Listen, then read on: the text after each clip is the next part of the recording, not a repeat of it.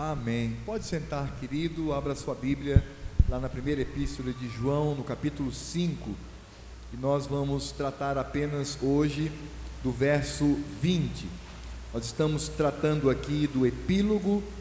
Semana passada nós tratamos sobre os versos 18 e 19, quando, aliás, é isso mesmo, versos 18 e 19, quando nós vimos ali o início do término desta epístola. E nós vimos que por três momentos João vai usar a expressão sabemos. No verso 18 ele diz: Sabemos que todo aquele que é nascido de Deus não vive em pecado, antes aquele que nasceu de Deus o guarda, e o maligno não lhe toca. Verso 19 diz: Sabemos que somos de Deus e que o mundo inteiro jaz no maligno. E hoje nós veremos o verso número 20, que é exatamente sequência dessa expressão de João sobre sabemos. E é claro que a gente precisa relembrar o motivo dessa carta. João está escrevendo aquela igreja por causa de falsos líderes e ah, pastores que traziam uma doutrina estranha. E como nós sabemos, todas as vezes que nós deturpamos a doutrina, nós estamos afrontando a Cristo, que é a revelação de Deus a nós, é a palavra de Deus a nós. Aqueles gnósticos ou pré-gnósticos, como alguns dizem, eles afrontavam diretamente aquilo que nós chamamos de cristologia acerca de Cristo.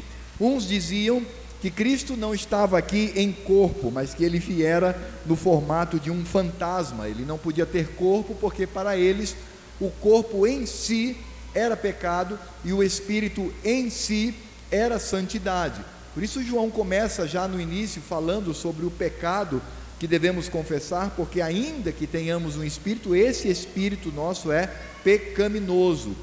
E o corpo em si não pode ser visto como pecado, porque Cristo, ele veio em corpo e ele não tinha pecado nenhum. Outros afirmavam diferente, diziam que nasceu um certo Jesus lá em Nazaré, é, lá em Belém, depois foi para Nazaré, e no momento que ele está indo em direção a João Batista e recebe o batismo de João Batista, naquele momento Cristo desce sobre ele e se apossa dele, e aí ele começa o ministério messiânico de três anos até a sua morte. E aí então, quando está na cruz, Cristo abandona Jesus e Jesus então permanece sozinho naquele lugar. Para nós hoje parece uma loucura, mas aquilo estava tendo um sucesso muito grande nas igrejas, porque de fato é assim. Nós, quando é, queremos agir conforme a nossa própria força, nós criamos elementos para isto.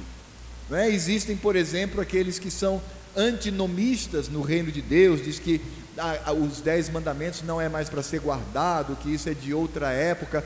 De certa forma, embora a gente possa é, questionar, ah, então eu posso ter outros deuses diante de mim, não tem nenhum problema, eu posso furtar, eu posso cobiçar, porque é exatamente isso que a lei moral traz. Mas muitos, nem todos, mas muitos fazem isto justamente para ter uma frouxidão, dizendo que o evangelho é uma coisa muito aberta, muito tranquila, sem a necessidade de termos uma luta visceral contra o pecado, uma luta contra a nossa natureza pecaminosa. E é claro que isso sempre coloca em xeque a pessoa de Cristo e a sua obra. Por isso fazia muito sucesso naquela época. E João então vem com a sua epístola combater essas ideias, mostrar que Cristo veio, ele veio em carne, que ele morreu por nós, que somos pecadores, que precisamos da graça de Deus para o perdão dos nossos pecados. E nesse sentido, João ele sempre usa um jogo de palavras para combater aqueles gnósticos, porque essa palavra gnóstico vem de uma palavra grega é, gnose, que significa conhecer. Para eles era um conhecimento oculto, quando eles tinham a revelação dos anjos ou dos eons que traziam essas revelações e eles então incentivavam outros crentes a buscarem esse, esse tipo de revelação de mistério dentro da igreja. A gente sabe que é muito atrativo para muitos grupos, é, essas revelações novas, né? novas concepções, porque elas dão a entender que o Senhor Deus está trazendo para nós uma nova verdade, e isso atrai muitas pessoas.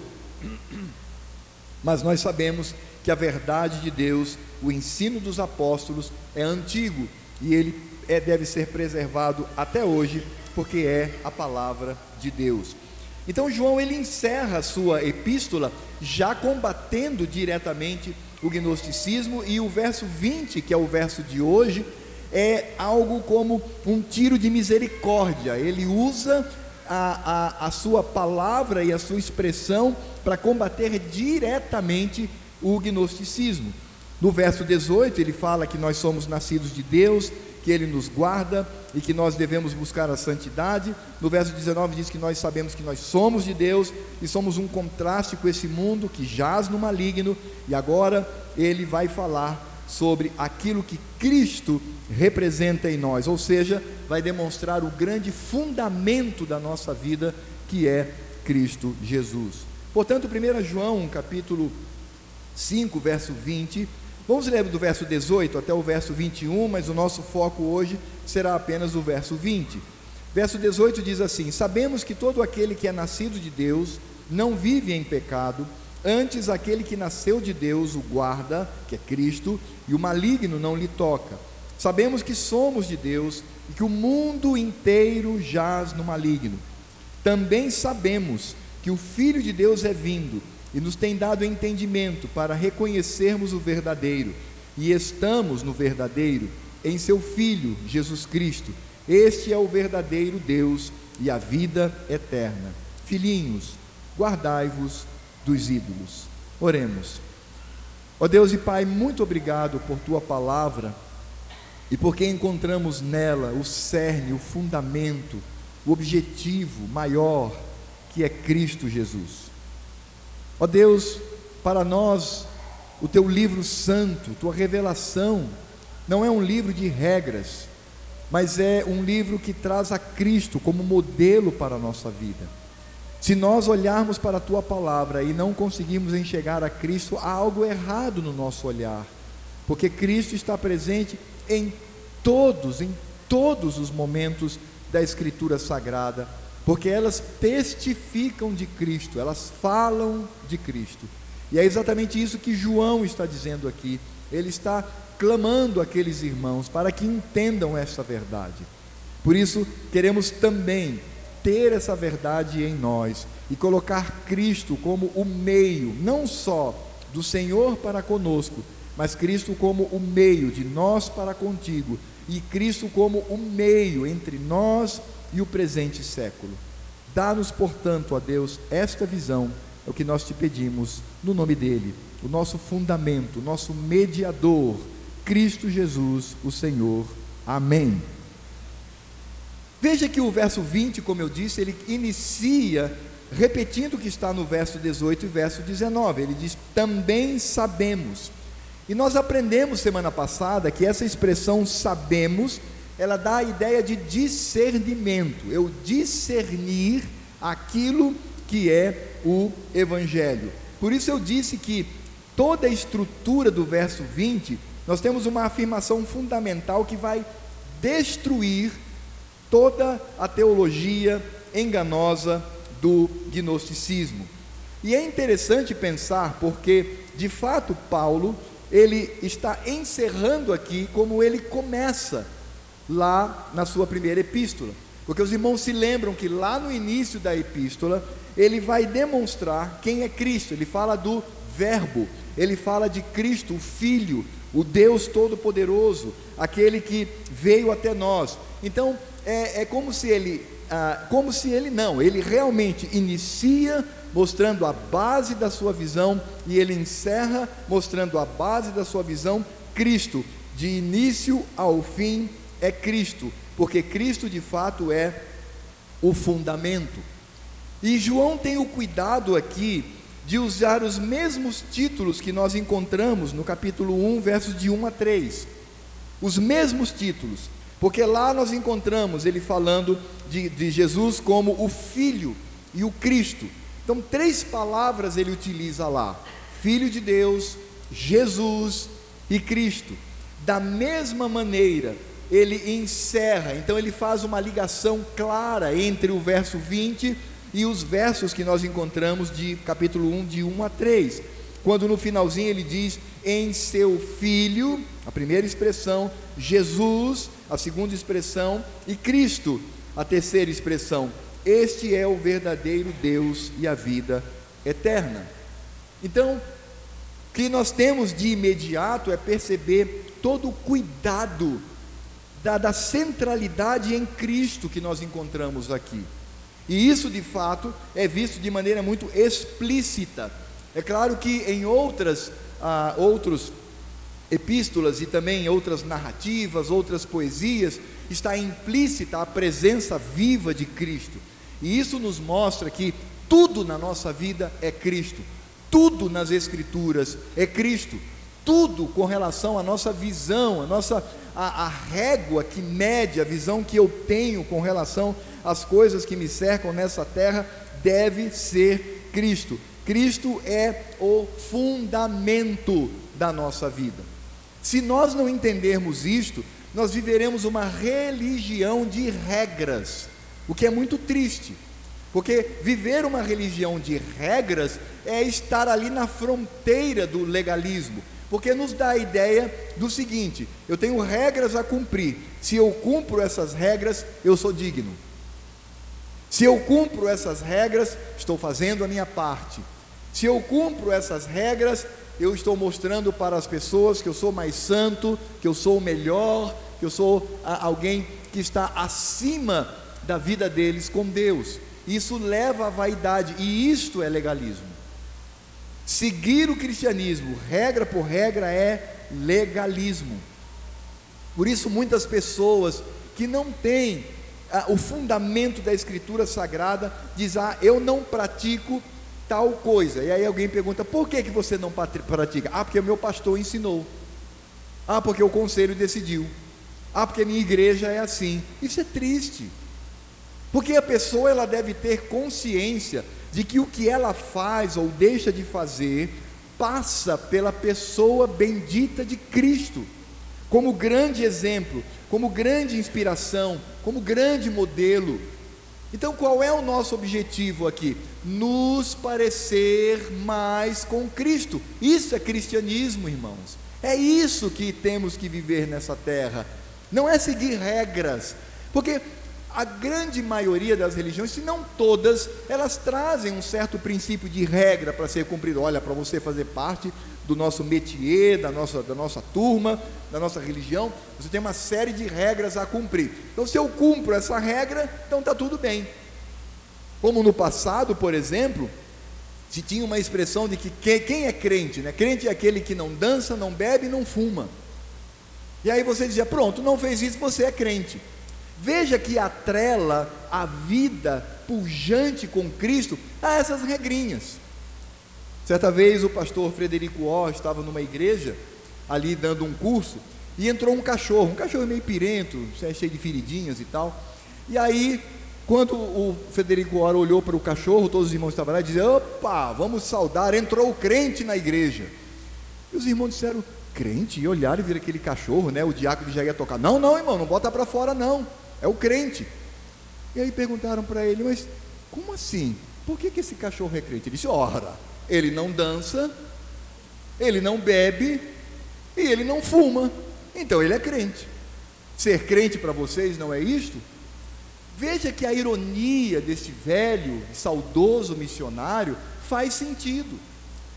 Porque se nós retiramos Cristo e colocamos regras como força humana, de fato, esse cristianismo, entre aspas, esse cristianismo pirata, esse cristianismo falso, ele nos leva à angústia, ele nos leva a, a, a, ser problema na vida de pessoas e causa em nós, por vezes, uma vaidade que é pecaminosa. Por isso, João, ele está muito claro aqui, ele começa com Cristo, ele fala de Cristo, ele encerra com Cristo, porque Cristo de fato é o fundamento, a maneira como ele ataca ataca as heresias é falando de Cristo, porque essas heresias elas falam contra Cristo, então ele ataca com a grande força da presença do Filho de Deus. Portanto, o fundamento é Cristo em sua pessoa. E qual é a visão que devemos ter do nosso redentor? Deus homem, aquele que é 100% divino e aquele que é 100% homem, mas não apenas na pessoa de Cristo, mas também na sua obra, na sua redenção, na sua redenção passiva, quando ele vai à cruz e permite que o matem em nosso lugar para pagar pelos nossos pecados, mas também a sua redenção ativa, quando ele cumpre toda a lei de Deus de maneira perfeita, para que eu nele seja aceito pelo Pai. Cristo, portanto, é tudo em todos, ele é a grande base.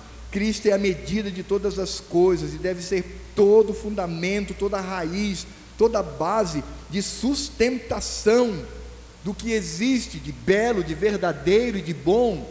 E essa sustentação daquilo que é belo, verdadeiro e bom se levanta contra as falácias do mundo, mesmo aquelas falácias que entram dentro da igreja. Quando nós vamos participar de um culto e do começo ao fim você não consegue enxergar Cristo, isso é triste porque aquele culto ele perdeu o seu sentido de ser. Porque quando nós cultuamos ao Senhor, é Cristo. Na minha devocional particular, quando eu estabeleço a minha devocional e eu não consigo estabelecer Cristo como grande mediador entre mim e Deus Pai, aquela devocional está em falta, porque é Cristo. Quando eu deixo de fazer algo ou eu faço algo, eu tenho que fazer isso tendo Cristo como o meu modelo. Porque se eu não tenho isso em mente, a minha religião, ela é problemática. Cristo, Cristo, Cristo, em tudo e em todos. Ele deve preencher o nosso coração, a nossa mente. Algumas pessoas perguntam, mas por que que a, a, a teologia reformada, por que que, e consequentemente a igreja presbiteriana dá tanta ênfase em Cristo? Ora, porque é muito simples, porque Ele é o mediador, porque tudo é por meio dele tudo é para Ele. Eu não posso agradar a Deus Pai diretamente, eu não tenho condições pela minha condição de pecador, mas em Cristo eu sou aceito. Toda obra é por meio de Cristo, por isso o culto que nós prestamos, o que nós falamos, o que nós cantamos e o que nós oramos é levado por Cristo ao trono da graça por meio do seu Espírito, o Espírito Santo é nesse sentido que devemos ser cristocêntricos e encher o meu coração, encher a minha mente, encher a minha vida de Cristo Jesus. E aí, João, então, quando ele fala acerca de Cristo, ele começa já falando sobre a sua vinda. Na primeira parte do verso 20, ele diz: Também sabemos que o Filho de Deus é vindo.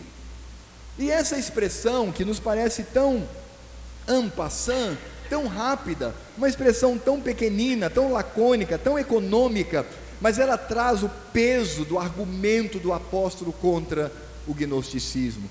Quando ele diz que o filho de Deus é vindo, e essa a forma como foi traduzido o verbo, ela nos dá de fato a ideia daquilo que o original quer dizer. Diz que Cristo ele veio no passado, e nós sabemos que ele veio ele morreu, ressuscitou e foi, mas ele continua conosco, e essa é a ideia. Cristo está com cada um remido do Senhor. E é interessante lembrar que Paulo, lá em Gálatas, capítulo 4, verso 4, diz que Cristo veio na plenitude do, dos tempos, quando ele diz que Cristo, vindo porém à plenitude do tempo, Deus, Deus Pai, enviou seu Filho, nascido de mulher. Percebemos todo o Velho Testamento. E o que é o Velho Testamento? É a igreja de Cristo ali na antiga dispensação. E aí percebemos então essa igreja olhando para o Messias como um acontecimento futuro. Então eles precisavam de tipologias, de tipos que apontassem para Cristo. O cordeiro a ser imolado, a forma do culto, a presença sacerdotal, todas as leis civis e cerimoniais que se encerraram em Cristo Jesus, toda a vinda dos patriarcas, dos mediadores, dos reis, tudo apontava, absolutamente tudo era direcionado a Cristo. E aí então, quando chega a plenitude dos tempos, Deus então envia o seu filho, e agora o que era sombra passa a ser verdadeiro. Por isso que as leis cerimoniais, as leis ritualísticas, todas elas se encerraram em Cristo Jesus. Nós não temos mais a pessoa do sacerdote no culto, nós não temos mais o altar para imolar o cordeiro, nós não temos mais o sangue vivo, quando nós dedicamos nossos filhos a Deus, não há mais derramamento de sangue, porque tudo isso se encerra em Cristo Jesus e ele, portanto, veio na plenitude dos tempos, e ele vem, como diz Isaías, e como é ratificado em Mateus capítulo 1, de 20 a 23. Ele vem porque é Deus entre nós. Deus está no nosso meio apenas e somente por causa de Cristo. Deus Pai, em pessoa, Ele não veio no meio da sua igreja, mas Ele está presente no meio da sua igreja por meio de seu Filho. Por isso, Mateus falando de José, que estava confuso quanto à sua esposa, e aí o anjo então vem para pacificar o coração daquele servo. Em Mateus capítulo 1, de 20 a 23, diz: Enquanto ponderava nessas coisas, eis que lhe apareceu em sonho um anjo do Senhor, dizendo: José, filho de Davi, não temas receber Maria, tua mulher, porque o que nela foi gerado é do Espírito Santo. Ela dará à luz um filho e lhe porás o nome de Jesus, que é o mesmo que Josué, é o mesmo nome, porque ele salvará o seu povo dos pecados deles. Ora, tudo isso aconteceu para que se cumprisse o que fora dito pelo Senhor por intermédio do profeta, no caso Isaías: Eis que a virgem conceberá e dará à luz um filho, e ele será chamado pelo nome de Emanuel, que quer dizer Deus conosco. Deus está no nosso meio por causa de Cristo, porque na plenitude dos tempos ele veio a essa terra para cumprir cabalmente. E quando Cristo morre naquela cruz, todos os atos do povo de Deus do passado, com os sacrifícios, os cultos, as orações, agora se encerram na morte de Cristo. Todos eles fazem sentido agora. E doravante, nos últimos dias que nós vivemos, tudo faz sentido por causa de Cristo, porque é Deus conosco. Por isso João diz: o Filho de Deus é vindo. Ele veio e nós desfrutamos da Sua presença. Por isso, o próprio Cristo mesmo disse, estando aqui nessa terra, com o seu corpo, ele disse: Ele disse, Eu vou subir ao Pai, mas eu vou enviar o meu consolador. Ele enviou o seu Espírito. Por isso, no nosso meio, Deus Pai está presente por meio de Cristo, através do Espírito Santo do Senhor. Mas não apenas isto. João diz que o Filho de Deus, ele é vindo e ele nos tem dado entendimento para conhecermos o verdadeiro. Interessante ressaltar que João ele começa dizendo assim: também sabemos é? que o Filho de Deus é vindo e que nos tem dado entendimento para reconhecermos. Veja que há uma certa redundância aqui em João, porque ele fala de saber ele fala de entender e ele fala de reconhecer. Nós já vimos que essa palavra sabemos, ela significa discernir, ela significa algo que eu posso discernir com a minha mente. Quando nós encontramos aqui a segunda palavra, que ele nos tem dado entendimento, essa palavrinha é uma palavrinha muito especial, porque essa palavra significa literalmente através da mente, através do raciocínio, através do entendimento que eu tenho quanto ao meu cérebro. E isso então cria todo o pano de fundo com relação à obra de Cristo. Porque João está escrevendo num momento em que Cristo não está mais presente com o seu corpo. Ele está falando do momento em que Cristo está presente com o seu espírito, tendo a sua palavra diante de nós. E em outras palavras, o que João está dizendo, e ele está é, argumentando isso desde o verso 18, quando ele repete por duas vezes: sabemos e sabemos. Ele está dizendo que o nosso conhecimento de Cristo parte também ou vem através do meu raciocínio, da maneira como eu consigo organizar o meu pensamento, como a matemática, como a gramática, como tantas áreas do conhecimento em que eu tenho que usar a minha mente para entender a lógica. Ora, o que João está dizendo é que o Senhor nos revelou, por meio de Cristo, um espaço em que podemos e devemos compreender com a nossa mente. Se nós fôssemos fazer aqui uma paráfrase ou, numa outra linguagem, uma tradução livre do que João está dizendo aqui, poderíamos, afirmar o seguinte: temos discernimento de que Cristo nos dá condições de raciocinar para conhecermos. Ora, o que eu quero dizer aqui, irmãos, é que crer também é pensar. E aí nós vamos entender a grande importância que nós temos na teologia sistemática. Aí nós vamos entender a importância dos nossos símbolos de fé.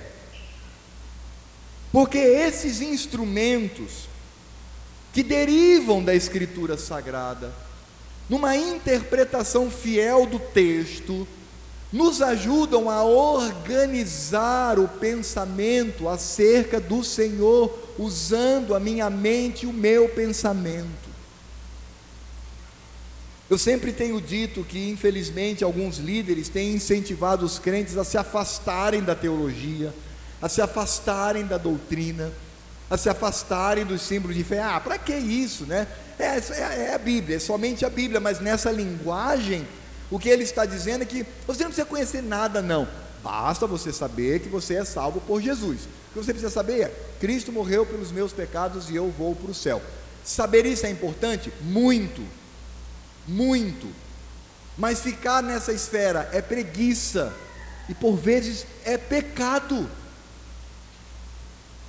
Como uma pessoa que diz andar com Cristo durante 10 anos da sua vida, não sabe absolutamente nada acerca dele, não sabe raciocinar, não sabe pensar, organizar, concatenar as suas ideias. E aqui João, a exemplo do que faz Paulo, a exemplo do que faz Pedro, a exemplo do que outras epístolas nos trazem, mostrando que esta capacidade de raciocínio tem que ser utilizado para a Escritura Sagrada. E por que isto? Por que, que João utiliza aqui três expressões, como nós vimos aqui? Sabemos, entendemos e reconhecemos. Por que, que ele usa três palavras para falar da capacidade de raciocínio que nós temos? Porque os gnósticos, os líderes gnósticos, eles diziam que o verdadeiro conhecimento vinha do misticismo, da ascese, de uma contemplação interna. Você não tinha necessariamente que ir à palavra, vá direto a Deus, não passe pela Bíblia, não passe por esse conhecimento, vá a Ele, e você terá revelações maravilhosas, misteriosas diante do Senhor. Infelizmente, algumas pessoas, para justificar ou a sua preguiça, ou a sua falta de entendimento, acredita naquilo que a Escritura Sagrada não nos ensina. É claro que nós temos sempre momentos de uma espiritualidade profunda com o nosso Deus. Claro, não está se negando isso. Mas a revelação de Deus, a maneira como nós entendemos, vem pelo raciocínio. E de fato, nós vamos entender que Cristo é aquele que nos dá discernimento. E através desse discernimento, nos dá as condições de raciocinar para conhecermos. E aí, quando nós pensamos, por exemplo, sobre a obra redentiva de Cristo e a profundidade desta obra, quando pensamos nas duas naturezas de Cristo, as duas naturezas do nosso Redentor, a divina e a humana, quando pensamos em todo o projeto de Deus soberano no Velho Testamento, trazendo a igreja, porque é a igreja, é a eclesia, foi a tradução que os gregos utilizaram para a expressão que tem lá de ajuntamento solene. Os gregos, os judeus gregos, quando se deparavam com essa palavra, eles traduziram por eclesia. Então é a igreja de Deus no Velho Testamento. Não há como contestar isto. É o mesmo povo, é um só povo. Não temos dois, três, quatro povos, é um só povo ao redor de Cristo Jesus. Então, para que eu entenda esse processo, eu preciso raciocinar. Ah, homens, maridos, chefes do lar, ensine teologia para sua família. Veja como essa palavra ela foi deturpada, ela foi esvaziada de sentido. Então, quando nós usamos essa expressão, parece um peso, é ensinar teo, não, vou ensinar a Bíblia, né? Teologia. Mas a Bíblia é a teologia de Deus, é a revelação do Senhor. Ensine seus filhos na doutrina da Escritura Sagrada, para que eles entendam com o seu raciocínio acerca da revelação do Senhor. Isto significa dizer que ser cristão é não se emocionar, é não ter momentos emotivos, momentos de profundo quebrantamento diante do Senhor? Claro que não. É o conjunto, é o equilíbrio. Mas eu posso assegurar para os irmãos, sem medo de errar, quando nós estamos bem, as emoções e a minha razão caminham juntas para que eu possa, pela fé, contemplar o meu Deus e adorá-lo em Cristo Jesus. Mas no momento do aperto, no momento do sofrimento, no momento da dureza da vida, no momento em que minha mente começa a ser tomada por dúvidas, eu posso assegurar para os irmãos o que Deus vai usar em Cristo Jesus para nos sustentar, não são as emoções mas é o meu raciocínio, é o que eu sei sobre a Escritura Sagrada. Por isso, quando nós pregamos a nós mesmos, quando estamos num momento de crise, nós não pregamos com base nas emoções, embora elas estejam presentes, mas eu falo com base na minha razão, naquilo que eu entendo. Por que estás abatida, ó minha alma? Por que te perturbas dentro de mim? Espera em Deus, pois ainda o louvarei.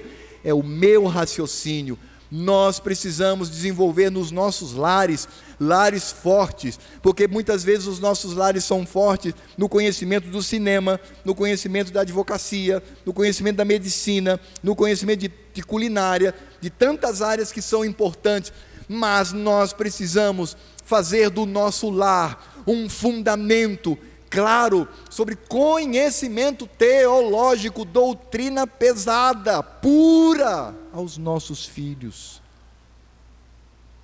Fortalecê-los na doutrina da palavra, para que eles, ao crescerem, possam discernir o que é a perfeita e agradável vontade de Deus. Interessante que quando Paulo fala que nós então podemos entender ou compreender ou conhecer a vontade de Deus, que é perfeita, que é santa, ele não está dizendo ali que eu estou, vou experimentar com as minhas emoções, ele está dizendo que eu vou discernir, olha só que coisa interessante, eu vou discernir se o que vem a mim vem de Deus ou não. Por exemplo, Quando os nossos deputados em Brasília, os deputados federais, eles sancionam uma nova lei e que deve ser cumprida, eu tenho que ter discernimento para saber se aquela lei ela é justa e santa ou se ela é injusta e pecaminosa. Se ela é justa e santa, eu vou me submeter por causa de Cristo. Se ela é pecaminosa, eu vou me insurgir contra ela.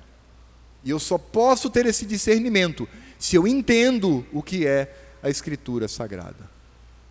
Paulo mesmo diz sobre o perigo de sermos como meninos, levados de um lado para o outro, por todo vento de doutrinas. Vocês não imaginam como é triste para um pastor, mas eu não estou dizendo isso para que ah, alguns, né, talvez pouquíssimos, parem de fazer isso. Pode fazer, eu só fico um pouquinho triste, mas vamos caminhar juntos.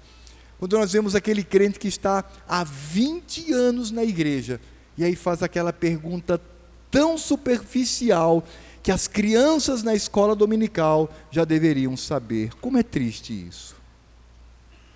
Não tem discernimento. Vê algo na televisão, algo no rádio, na internet, fica totalmente atônito. Ele fica sem chão de um lado para o outro, sem discernir a vontade de Deus. Nossos filhos precisam ser fortes na doutrina. Nossa esposa precisa ser forte na doutrina. Nós mesmos precisamos ser fortes na doutrina. E isso é raciocinar, é concatenar, é organizar o meu pensamento para que eu saiba quem Deus é e a sua obra. Precisamos ensinar aos nossos filhos teologia, cristologia, soteriologia. Precisamos ensinar aos nossos filhos todas as áreas que tantos servos de Deus se debruçaram para organizar e conhecer de fato quem é Deus e a sua obra aos nossos filhos, fortalecendo o nosso lar. E isso é sua responsabilidade, homem. Isso é sua responsabilidade, varão.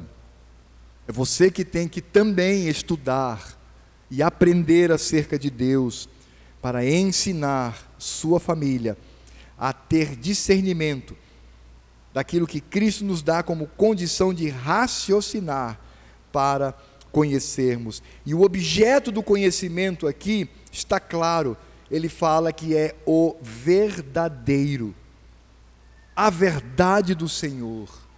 E é claro que aqui João ele estabelece o contraste entre o verdadeiro e o falso.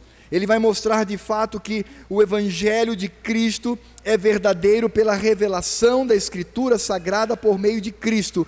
E existe também aquele evangelho pirata, falso, que vem para deturpar a verdade do Senhor. Por isso ele diz: também sabemos que o Filho de Deus é vindo e nos tem dado entendimento para reconhecermos o verdadeiro. Essa palavra verdadeiro aqui, ela traz a ideia muito forte de algo que é real, algo que é factível, algo que é percebido, algo que é incontestável uma verdade absoluta, que não pode ser arranhada por qualquer tipo de pensamento intelectual contrário a Cristo.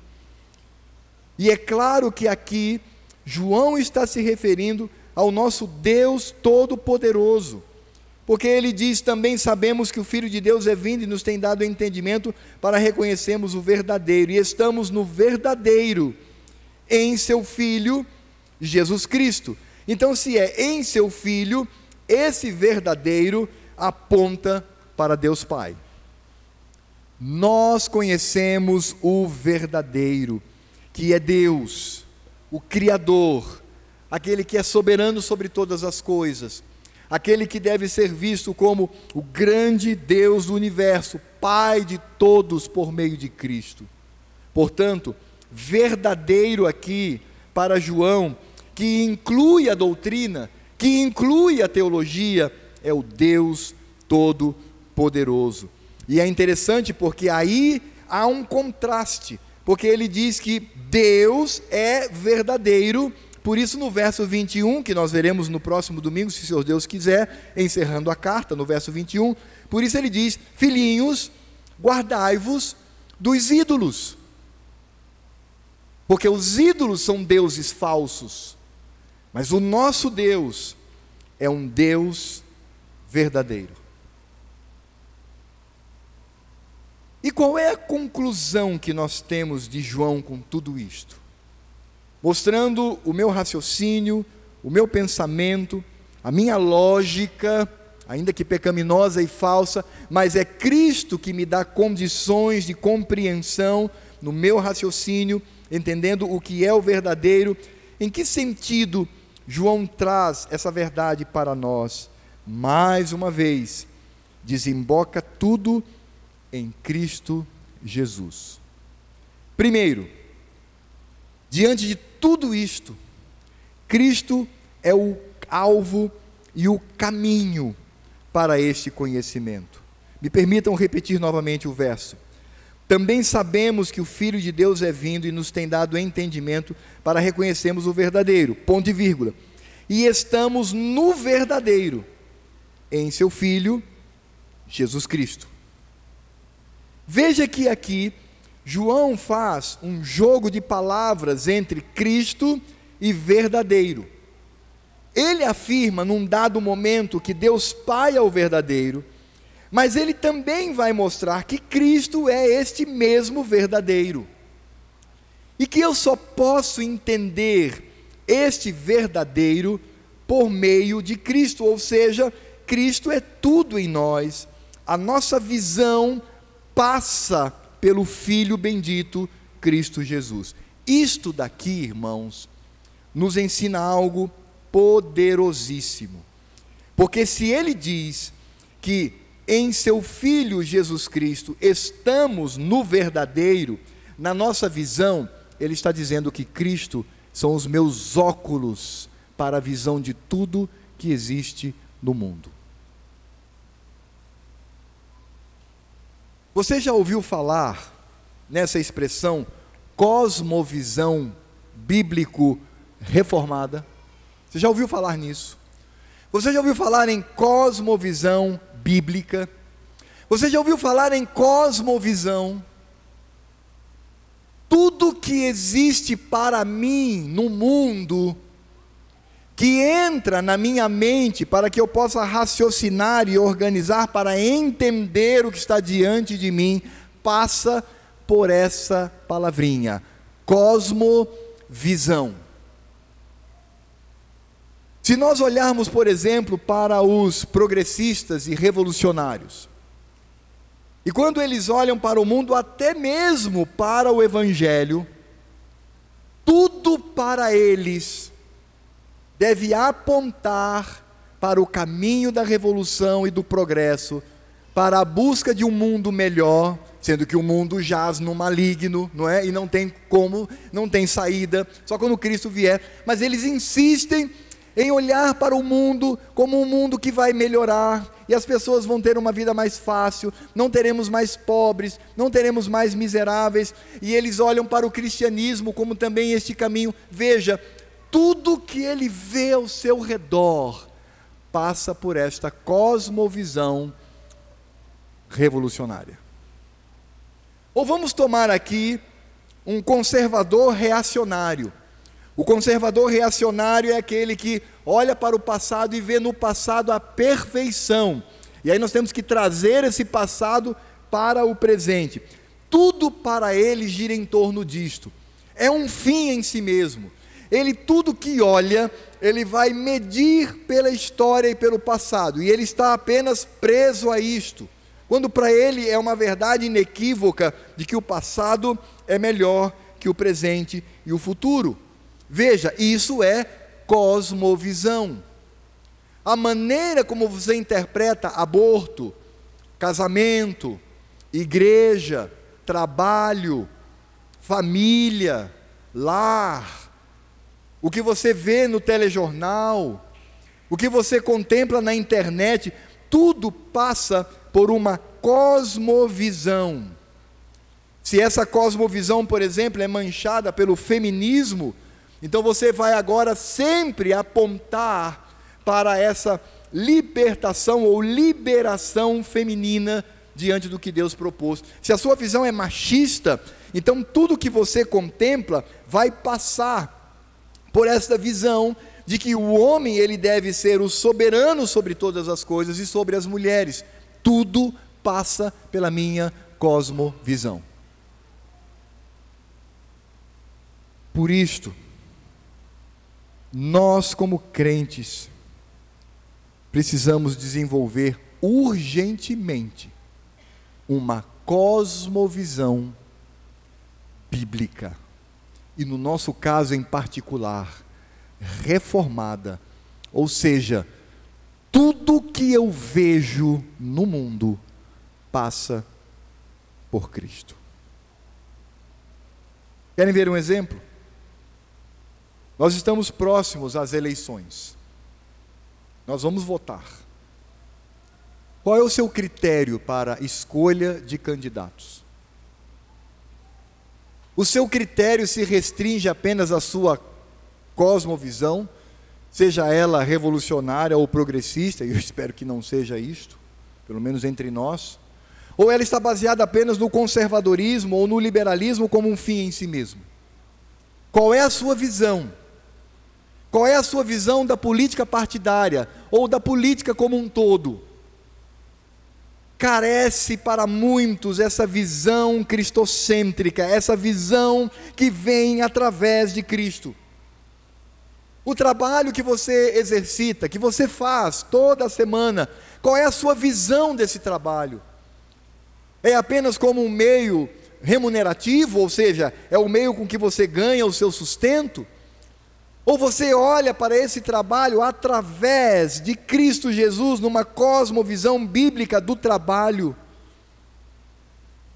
Meus amados, nós precisamos desenvolver na nossa mente uma cosmovisão que seja bíblica. Daí a primeira advertência: conhecer teologia para aplicar a minha vida prática, porque é exatamente isto que João está dizendo, e estamos no verdadeiro em seu Filho Jesus Cristo. Ora, o que é esse verdadeiro?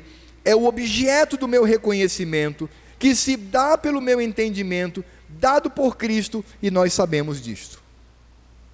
É como se nós dessemos marcha ré agora naquilo que João nos diz.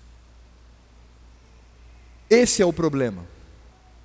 E mais uma vez, nós não fortalecemos os nossos filhos para que eles desenvolvam esta mente. Por isso, pais ficam desesperados quando descobrem que seus filhos tomam rumos mundanos na sua vida.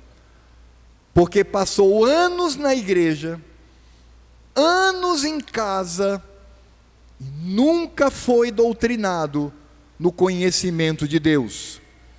E quando ele é lançado na escola, no ensino médio e cai na universidade, ele vê ali professores que não estão muito preocupados em ensinar, mas estão preocupados em forjar naquela criança, adolescente, jovem, um militante. E jogam toda a sua força sobre eles. E como eles são fracos na visão bíblica, como são fracos na visão de Cristo Jesus, cedem e começam ali a negociar a sua fé através de uma cosmovisão mundana e pecaminosa.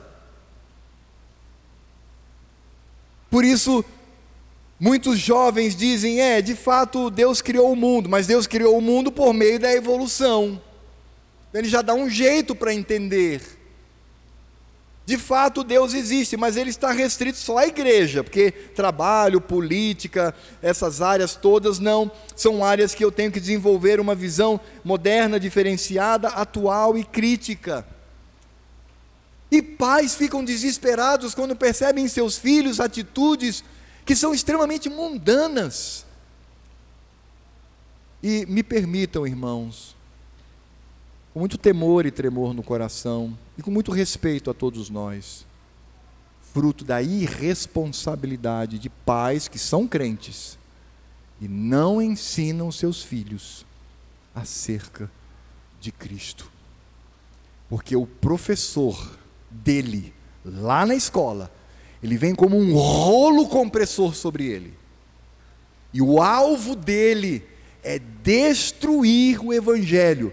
Eu sempre tenho dito, nós vivemos uma hegemonia hoje no mundo ocidental, que não se trata apenas de um espectro político, se trata de pessoas, seres que são ocas por dentro, são mortas por dentro e desejam também matar a alma dos nossos filhos e a nossa própria alma. Como é urgente nós entendermos o que João está dizendo aqui, estamos no verdadeiro, estamos inseridos no verdadeiro, em seu Filho, por meio de Jesus Cristo. Eu conheço o verdadeiro por meio do Senhor. Ora, o que João, em pouquíssimas palavras, está dizendo aqui, é que eu preciso ter responsabilidade para comigo, para com a minha família, para com os meus irmãos em Cristo. Querem ver um teste, irmãos? Quantos livros, fora a Bíblia, você lê por ano? Eu asseguro a você, com todo o carinho pastoral, sua resposta vai mostrar o nível da sua responsabilidade com o Senhor Deus.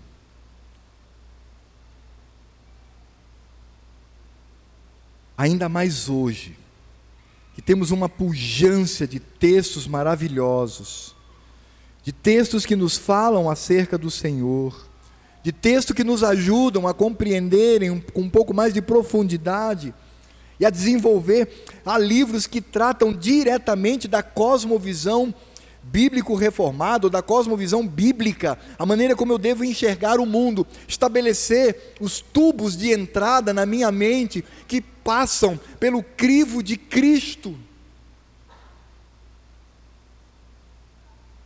E voltando ao momento crucial, que vivemos este ano.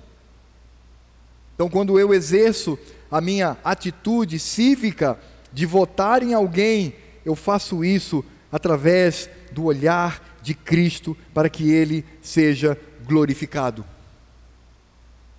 Aliás, Cristo será glorificado em qualquer resultado. Eu sempre tenho dito: Deus levanta reis e despoja reis.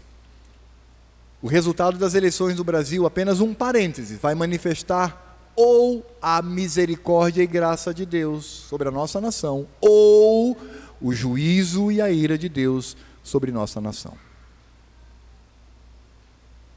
Eu preciso entender tudo isto.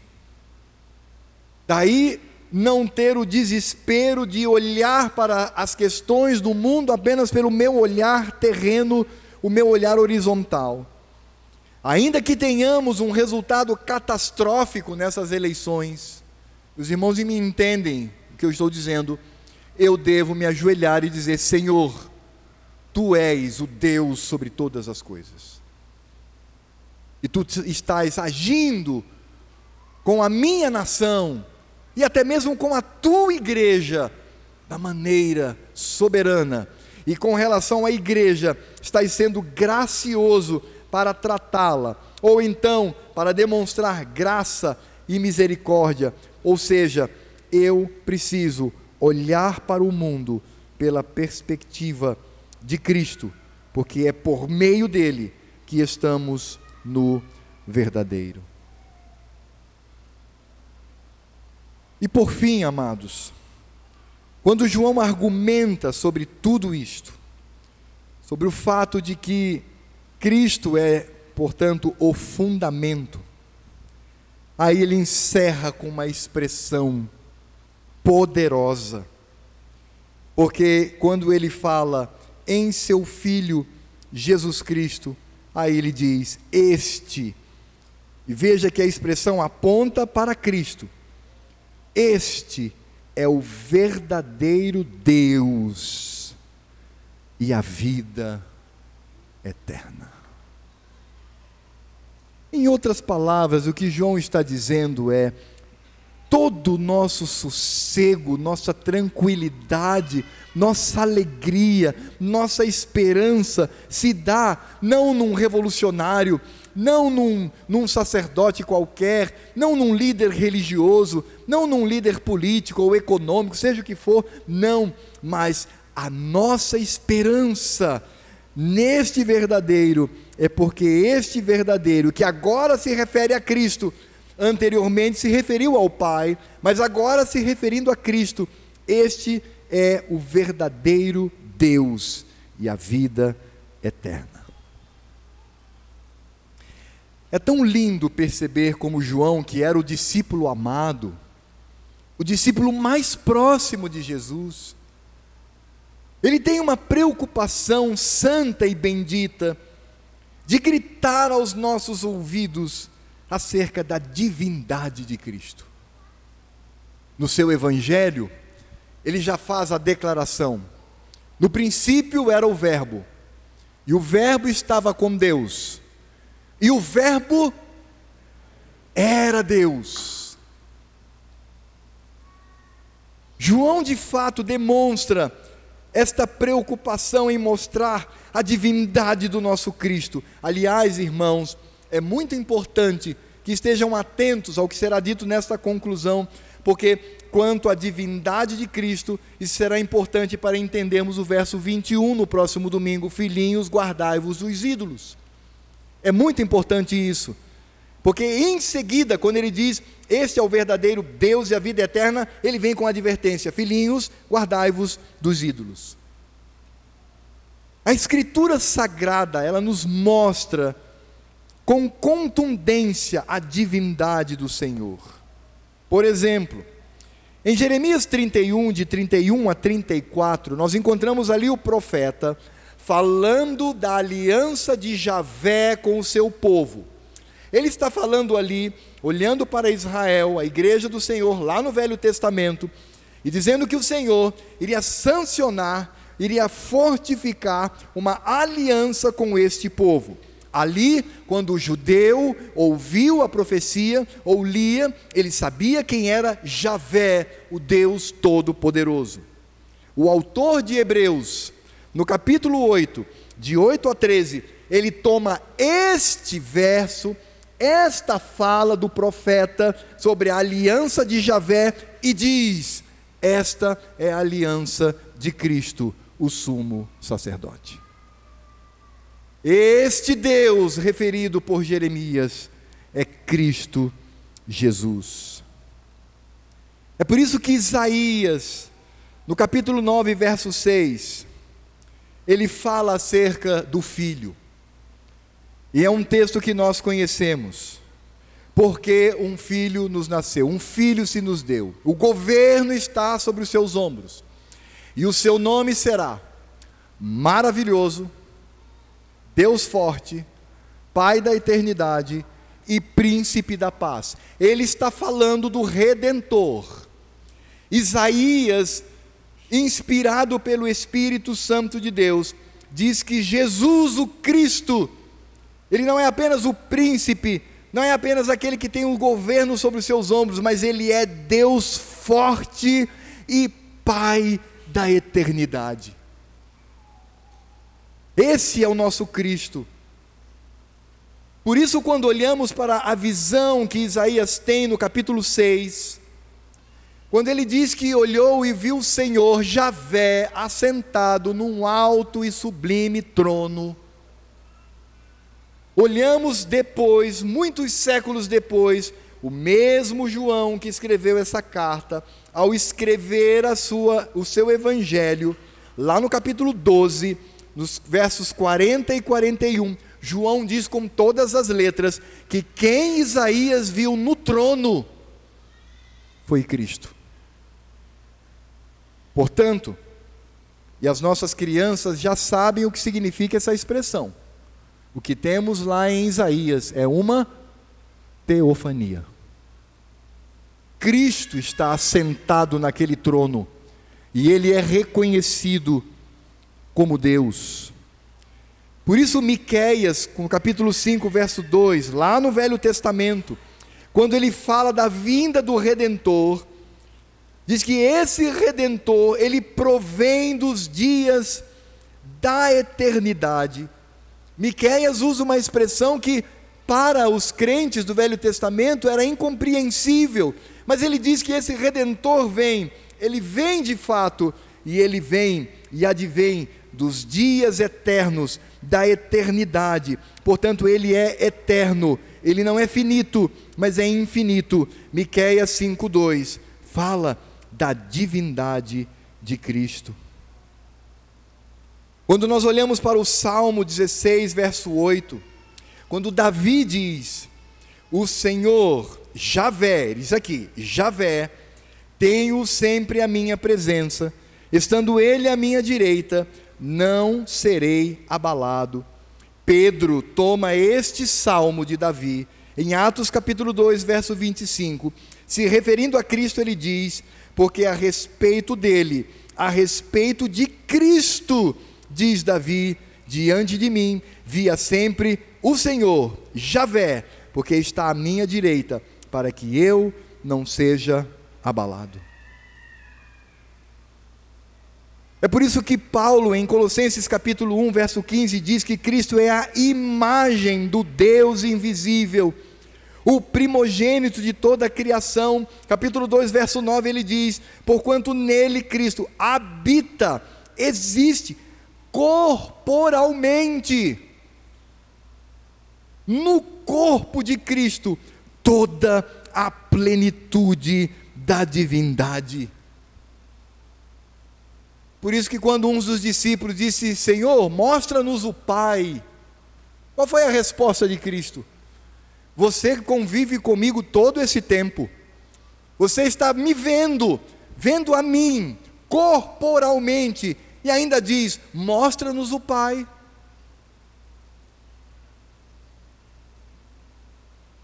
Por isso, todas as pessoas que olhavam para Cristo, o seu corpo, seu cabelo, sua barba, seu nariz, suas mãos, seus pés, a roupa que estava ali a usar, estavam vendo não apenas um homem 100%, mas estavam vendo também a Deus, Emanuel, Deus conosco. Como nós temos, por vezes, a tendência de enfraquecer a Cristo, olhando muito mais para o homem e não dando tanta atenção para a divindade que ali se encontra. Qualquer imagem acerca de Cristo é diretamente uma imagem do Deus Todo-Poderoso. E nós sabemos o que Deus diz sobre fazer imagens acerca dele, mas isso nós veremos no próximo domingo. Porque corporalmente, toda a plenitude da divindade habita em Cristo Jesus. Hebreus capítulo 1, verso 3, diz que Cristo, que é o resplendor da glória, a expressão exata do seu ser, do ser de Deus, esse Cristo, diz o autor de Hebreus, sustentando todas as coisas pela palavra do seu poder, depois de ter feito a purificação dos pecados, assentou-se à direita da majestade nas alturas. Interessante que o autor de Hebreus, claro que de maneira mais implícita, porque Paulo é explícito, nele habita corporalmente toda a plenitude da divindade. Hebreus fala a mesma coisa, mas de maneira implícita, porque ele diz que Cristo é o resplendor da glória, a expressão exata do seu ser. Ele, Cristo, sustenta todas as coisas pela palavra do seu poder. E aí ele vai falar agora do Cristo encarnado, do Cristo que também é homem. Ele diz: depois de ter feito a purificação dos pecados, assentou-se à direita da majestade nas alturas. É por isso que João, na ilha de Pátimos, quando contempla Cristo, ele vê o Cristo glorificado. Ele vê o Senhor ali. E ele ouve dos lábios santos e benditos de Cristo, quando diz: Eu sou o Alfa e Ômega, diz o Senhor Deus, aquele que é, que era e que há de vir, vírgula, o Todo-Poderoso. Ah, meus amados, Cristo é Deus, por isso João, ele encerra a sua carta praticamente dizendo: Este Filho Jesus Cristo é o verdadeiro Deus e a vida eterna. E aí a nossa pergunta é: e qual deve ser a, a, o nosso alento, a nossa alegria em entender que de fato Cristo é Deus? E eu estou convencido de que nós encontramos isso lá em Atos capítulo 20, verso 28. Lá naquele instante, Paulo está se despedindo dos seus colegas presbíteros, estão ali em Éfeso, todos ali reunidos, e Paulo passando a instrução. E há um momento em que Paulo olha para os olhos daqueles presbíteros e diz: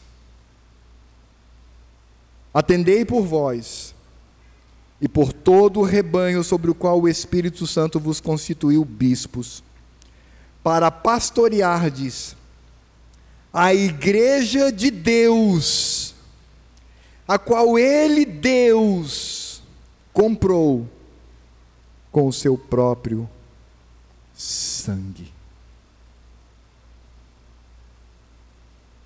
Nós fomos comprados pelo sangue de Deus. E isto mostra a pujança, a profundidade, e é isso que nos traz paz, é isso que nos traz alegria, é isso que nos dá motivação para continuarmos nessa jornada, porque esse Deus Todo-Poderoso, Eterno, Javé, o Senhor, encarnou por meio da segunda pessoa da Trindade, veio até mim e me resgatou com o seu próprio sangue.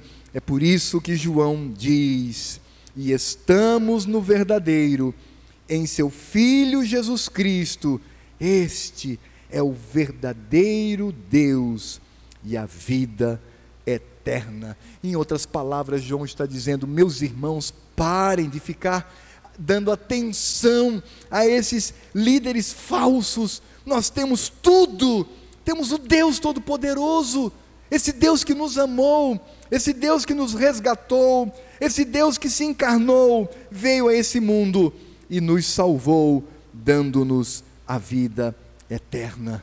Qual é a garantia que as religiões pagãs têm da sua vida eterna? Nenhuma, nenhuma. Tudo vem da mente pecaminosa humana. Qual é a nossa garantia da nossa vida eterna? Cristo, o Deus sobre todos, revelado na Escritura Sagrada pela obra maravilhosa do seu Espírito Santo sobre os seus servos temos esta garantia.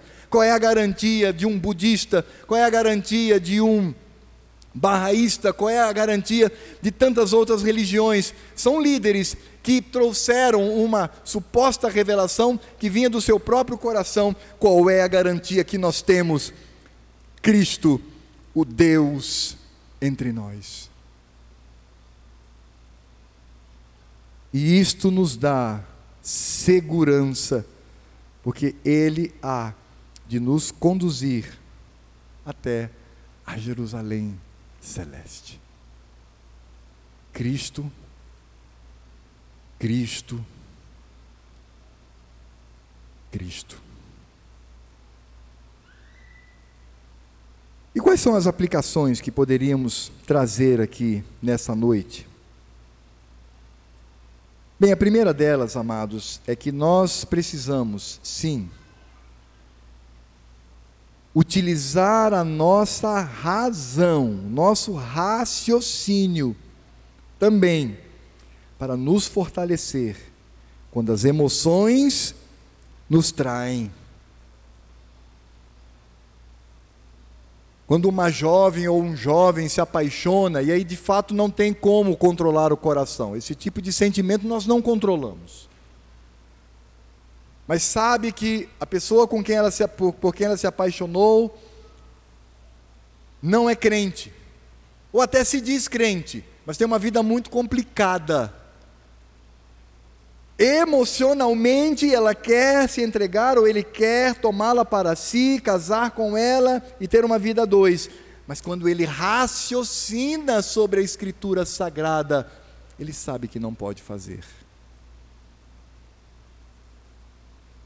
Quando um marido ele está cansado, sobrecarregado do trabalho, estressado, chega em casa, e aí a esposa, ela, de maneira lícita, ela requer dele atenção para discutir alguns assuntos, ou providenciar algo no trabalho, ou até mesmo ele vendo sua amada se entregando a um trabalho árduo em casa, sabendo que ela precisa de ajuda, nas suas emoções, ele diz: Ah, basta, eu quero descansar. Mas ele raciocina dizendo: Eu tenho que participar da vida comum do meu lar, como diz a Escritura Sagrada.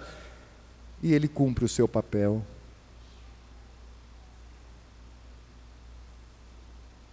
Os filhos, quando muitas vezes são tratados de maneira injusta por seus pais. E por vezes, nesse contexto, principalmente crianças, o seu pai pede para que você faça algo e você pode dizer no seu coração, pelas suas emoções: ah, não, porque ele me tratou de maneira injusta, eu também não vou agora obedecer. Mas aí ele raciocina e se lembra do quinto mandamento, onde a Escritura Sagrada ordena que os filhos devem honrar pai e mãe ele se levanta e faz para a glória de Cristo. As emoções são importantes no nosso convívio com Deus, mas o que nos sustenta, o que faz com que, diante do desejo ou da vontade e a decisão, a minha decisão seja tomada de acordo com a glória de Cristo. Por isso, amados, a nossa razão nos fortalece quando as emoções nos traem. Em segundo lugar, Cristo é o fundamento da nossa cosmovisão, e quando ele se torna o fundamento da nossa cosmovisão, esta cosmovisão, ela surge como contrária a todo conhecimento mundano. crianças, adolescentes, jovens, e incluo também os adultos, mas, sobretudo, aqueles que ainda estão na escola, estejam atentos ao que o seu professor diz, traga tudo o que o seu professor diz a seus pais, que tenha a capacidade de discernir o que vem de Deus ou não vem do Senhor Deus, e exercite, aprendendo sempre a contradizer aquilo que desonra a Cristo e o Evangelho. Olhem para o mundo, crianças, adolescentes, jovens, adultos, olhem pela luneta de Cristo Jesus. E é claro que isso vem quando eu me fortaleço no conhecimento de Cristo Jesus. Interessante que alguns irmãos chegam a mim e falam, pastor, como é que eu devo me comportar nessa política? E eu carinhosamente digo, ué, leia a nossa confissão de fé. A nossa confissão de fé tem um capítulo inteiro falando sobre o que a Escritura Sagrada fala sobre governo, sobre como eu devo agir. Desde o que eu devo fazer em termos de submissão, até mesmo se eu devo ir a uma guerra ou não para matar. Vá lá. E veja o que, de fato, as Escrituras sagradas nos ensinam acerca ou a respeito deste assunto. Amados, em terceiro lugar, precisamos encher o nosso coração sempre do conhecimento de que Cristo é o verdadeiro Deus. Por isso nós devemos adorá-lo. Por isso esse culto é adoração a Ele porque Ele é o mediador, Ele é o meio, Ele é o caminho. Nosso coração deve se encher de alegria quando temos o privilégio de adorar a Cristo Jesus. Por isso que Pedro, quando fala da minha atuação dentro da igreja, ele diz que eu devo praticar e devo ensinar para glorificar a Deus, e ele emenda dizendo: E eu faço isto por meio de Cristo Jesus. E a Ele toda a honra, toda a glória, pelos séculos dos séculos. Amém. Mesmo que na nossa oração tenhamos a ousadia, usando a linguagem do autor de Hebreus, de nos dirigir a Deus Pai Todo-Poderoso, no final desta oração, temos o cuidado de dizer: e tudo isso, meu Senhor, a minha própria ousadia, a minha fala, tudo o que eu disse até aqui, é em nome de Jesus. Por fim,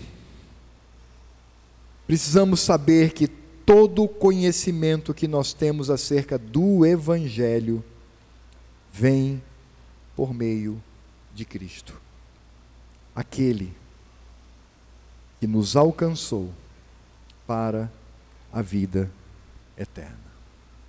Fiquemos de pé e oremos ao Senhor. Ó oh Deus e Pai, muito obrigado pela revelação da tua palavra. E ajuda-nos, ó Senhor, a estarmos comprometidos com ela no nosso dia a dia. Que doravante, ó Deus, olhando para esta semana, até o momento em que mais uma vez nos reencontraremos contigo nesse ambiente especial que o nosso coração venha pulsar, ó Deus, em desejo por Ti, por meio de Teu Filho. Ó Deus, aumenta em nós o nosso amor, o nosso carinho, a nossa reverência e o nosso temor diante de Ti, por meio de Cristo. Ó Senhor, queremos andar contigo, próximos a Ti, queremos desfrutar da Tua presença constante em nossa vida por meio de Cristo. Ó oh, Pai, sabemos que infelizmente ao longo desta semana pecaremos contra ti, meu Senhor. Por isso, já aguardamos pela esperança da tua graça e misericórdia que irá nos perdoar, irá nos purificar pacientemente por meio de Cristo. Dá-nos esta consciência, meu Senhor, para a tua glória, por meio de Cristo. Que o teu Espírito Santo nos encha de poder e glória, cheios de piedade e desejo pela verdade, meu Senhor, por meio de Cristo, a quem damos toda a honra, toda a glória pelos séculos dos séculos a este Cordeiro bendito, e é no nome dele que colocamos-nos diante de ti. E agora, que a graça deste Cristo, o mediador, que o amor de Deus Pai, e toda a consolação do Espírito Santo, que é o Espírito do Pai e o Espírito de Cristo, estejam sobre esse pequenino rebanho e sobre todo o pequenino rebanho espalhado nessa terra, agora e para sempre. Amém.